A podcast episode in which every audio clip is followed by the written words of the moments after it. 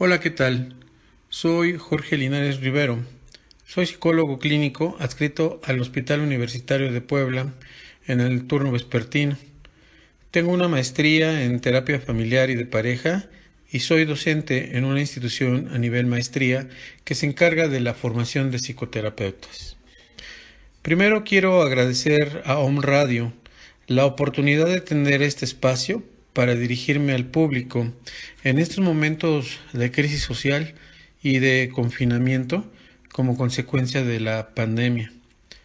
En, esta intervención abordaré brevemente algunas formas sencillas de afrontar el estrés y el miedo durante esta situación que nos ha tocado experimentar y lo que sucede desde el punto de vista psicológico en las condiciones emocionales y comportamentales de las personas durante el confinamiento y más específicamente con los menores de edad.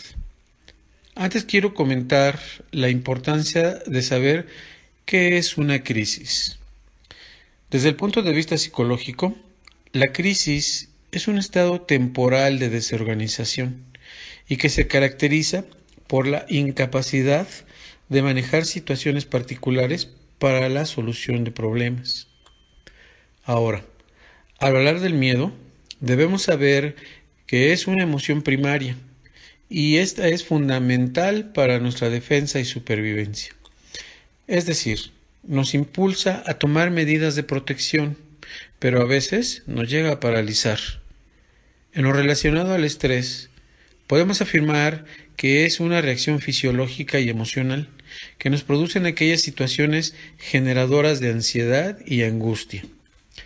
Entonces, podemos observar que ante la situación social prevalente derivada del confinamiento por el COVID-19, tenemos experiencias de vida que sin duda nos han llevado a modificar los hábitos y rutinas cotidianos de nuestra vida.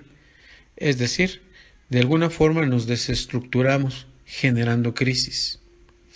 Es muy probable que la convivencia familiar también se haya visto afectada significativamente en la forma en que la veníamos desarrollando hasta hace un par de meses. En algunos casos, las reuniones sociales y familiares se han transformado de tal forma que antes quizás podíamos ir a casa de los abuelos. Ahora ya queremos ir a verlos. Antes salíamos a pasear y ahora, cuando mucho, voy de mi cuarto a la sala o a la cocina. Antes solíamos ir de compras y ahora no salgo ni a la tienda. Y parecería un chiste, pero hasta las mascotas se han visto en la necesidad de adaptarse, adaptarse a la presencia de quienes ahí habitan, ya que generalmente pasaban bastante tiempo solas. Debo mencionar que estas medidas de seguridad establecidas, como el quedarse en casa, la sana distancia, el trabajo desde casa, la suspensión de actividades laborales y escolares, son fenómenos que a muchas personas les representan alarma e incertidumbre. La incertidumbre consiste en un estado dual de certeza e intranquilidad por lo que al permanecer en medio de estas sensaciones nos estresamos de manera silenciosa y progresiva. Y en este aspecto entonces la incertidumbre genera confusión y angustia, porque no sabemos qué va a suceder en un futuro cercano. Nos da mucho temor y nos preguntamos qué pasaría si se contagia una familia, un familiar cercano o un amigo. ¿Cuándo regresaremos a la vida normal que antes teníamos? ¿Cómo vamos a regresar a una nueva normalidad? ¿Qué representa para nosotros las consecuencias laborales que se puedan derivar de la crisis económica? Me pregunto si debo o no salir de casa sin que eso represente un peligro para mi salud. ¿Qué sucederá con el ciclo escolar? En fin, ante todas estas interrogantes, el grado de incertidumbre es muy alto y en consecuencia el temor y el miedo también se incrementan.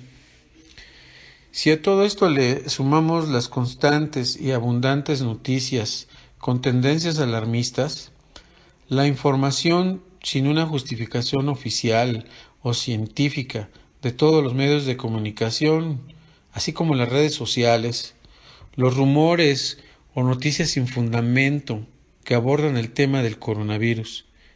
Entonces la incertidumbre aumenta, el miedo se incrementa y este a su vez se transforma en situaciones de ansiedad y depresión. La crisis del confinamiento, entonces, se torna cada vez más insoportable y genera un caos de emociones, principalmente el miedo, la confusión, dificultad para la adecuada toma de decisiones, dificultad para concentrarse, recuerdos intrusivos que inquietan, miedo a la muerte propia o de algún ser querido. Por otro lado, se pensaría que el miedo a todos estos fenómenos afecta más a los infantes y adolescentes. Sin embargo, no es precisamente así. En lo que se refiere a los menores de edad, podemos decir que sobrellevan esta crisis de una manera relativamente calmada y optimista. Y sus pensamientos catastrofistas y, temores podrían dirigirse más en relación a la pérdida de un ser querido que a la situación de confinamiento que experimentan. Esta relativa calma se ve afectada más por la actitud y el comportamiento de los adultos que por la situación real que prevalece.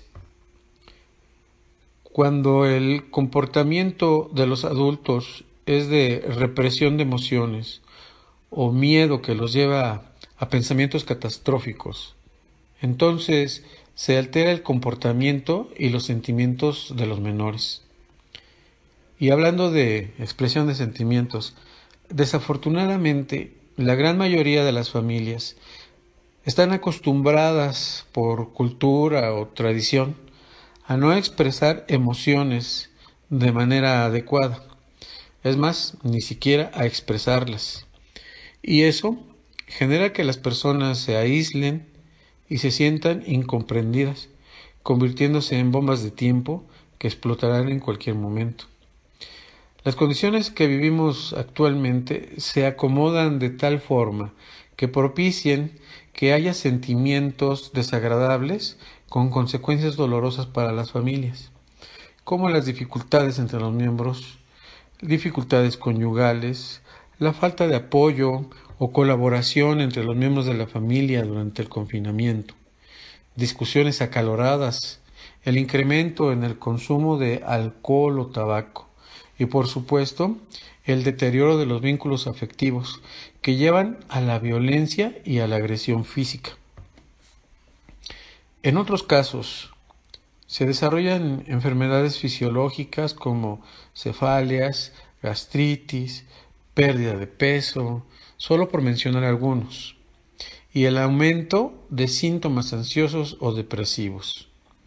Por todo esto, es prudente que tengamos estrategias para afrontar de manera adecuada esta experiencia de vida como resultado del COVID-19.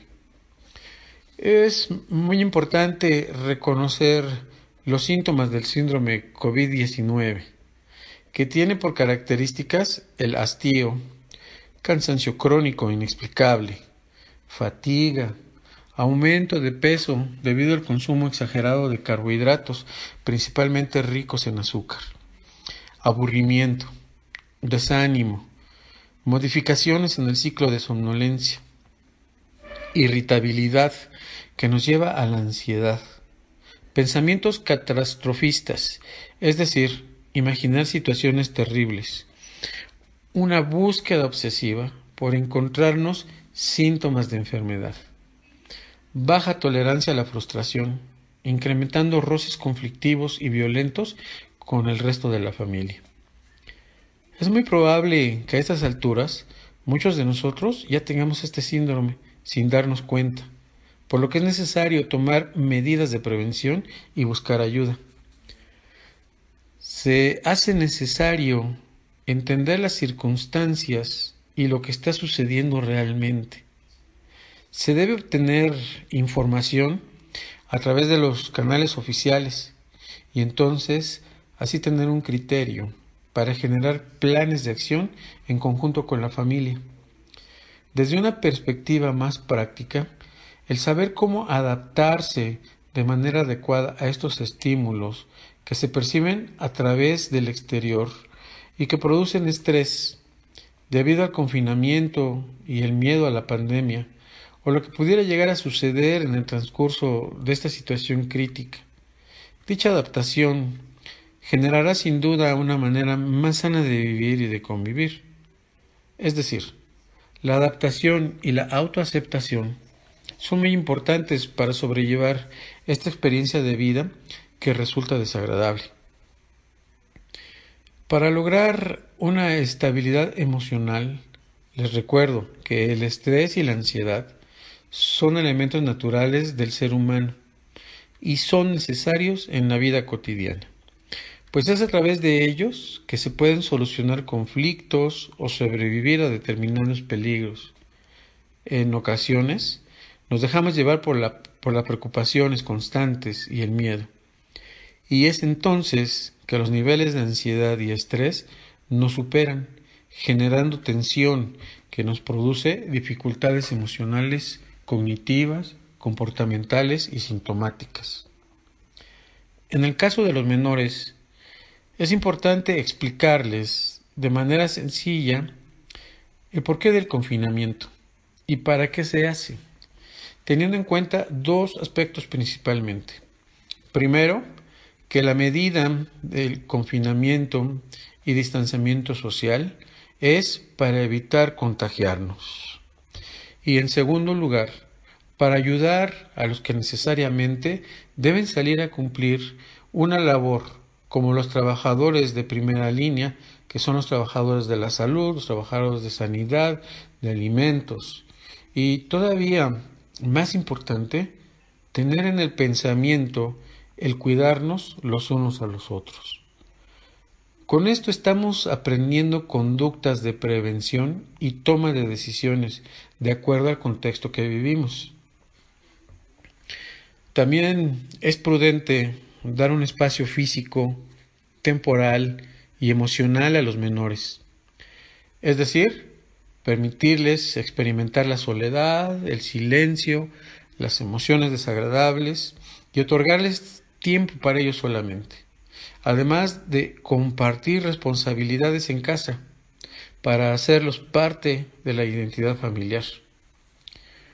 Durante estos momentos de confinación, confinamiento y de incertidumbre, debemos ser pacientes y validar los sentimientos de los miembros de la familia, en especial a los menores.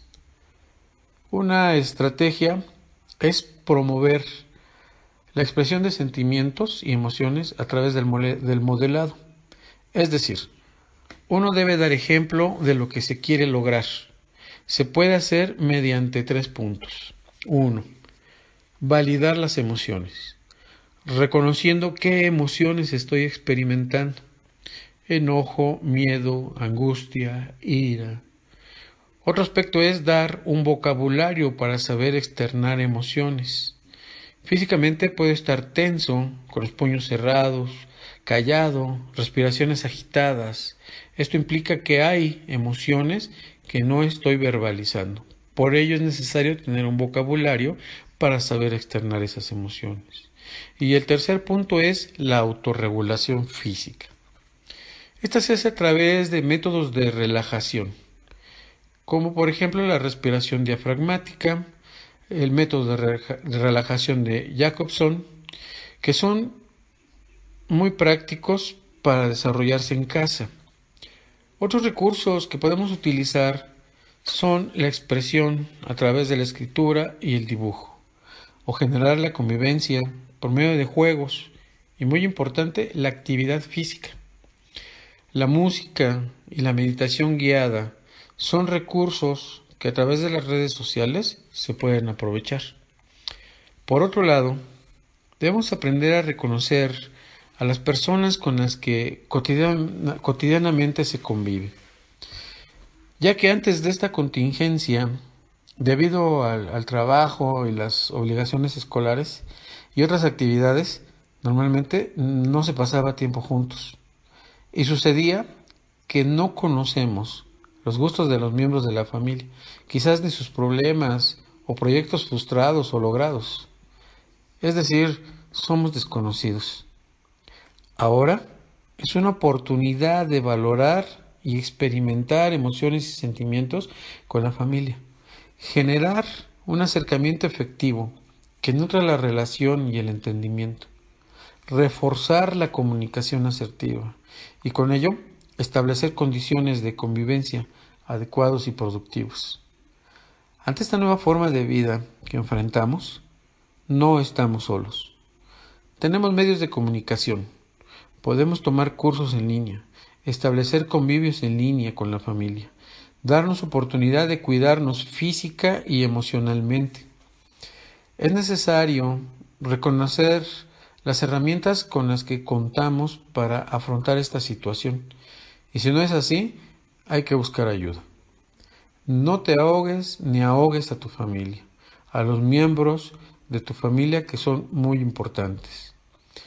El Hospital Universitario de Puebla ha puesto a disposición del público el servicio de intervención y atención psicológica en línea a través del Departamento de Psicología de esta institución, dirigido principalmente a elementos de la primera línea de lucha contra el COVID-19, que son los médicos, enfermeras, trabajadores sociales, personal de mantenimiento y administrativo, que han permanecido al pie de lucha en sus áreas de trabajo y por otra parte al público en general que requiera de este servicio.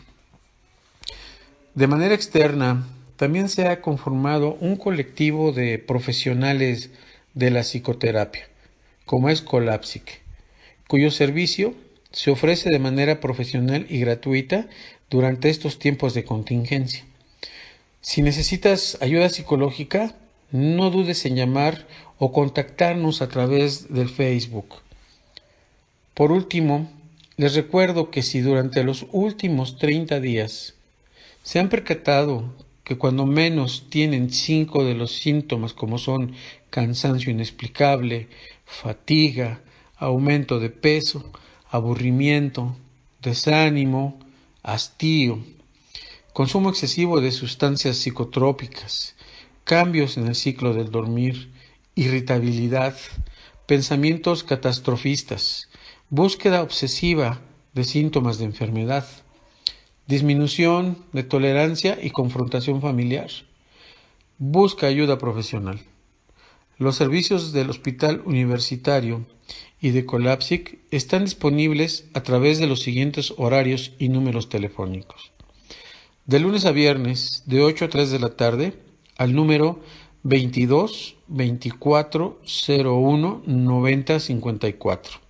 Repito, 22 24 01 90 54. De lunes a viernes, de 3 a 9 de la noche, a los números 22 22 55 54 34 y al 22 20.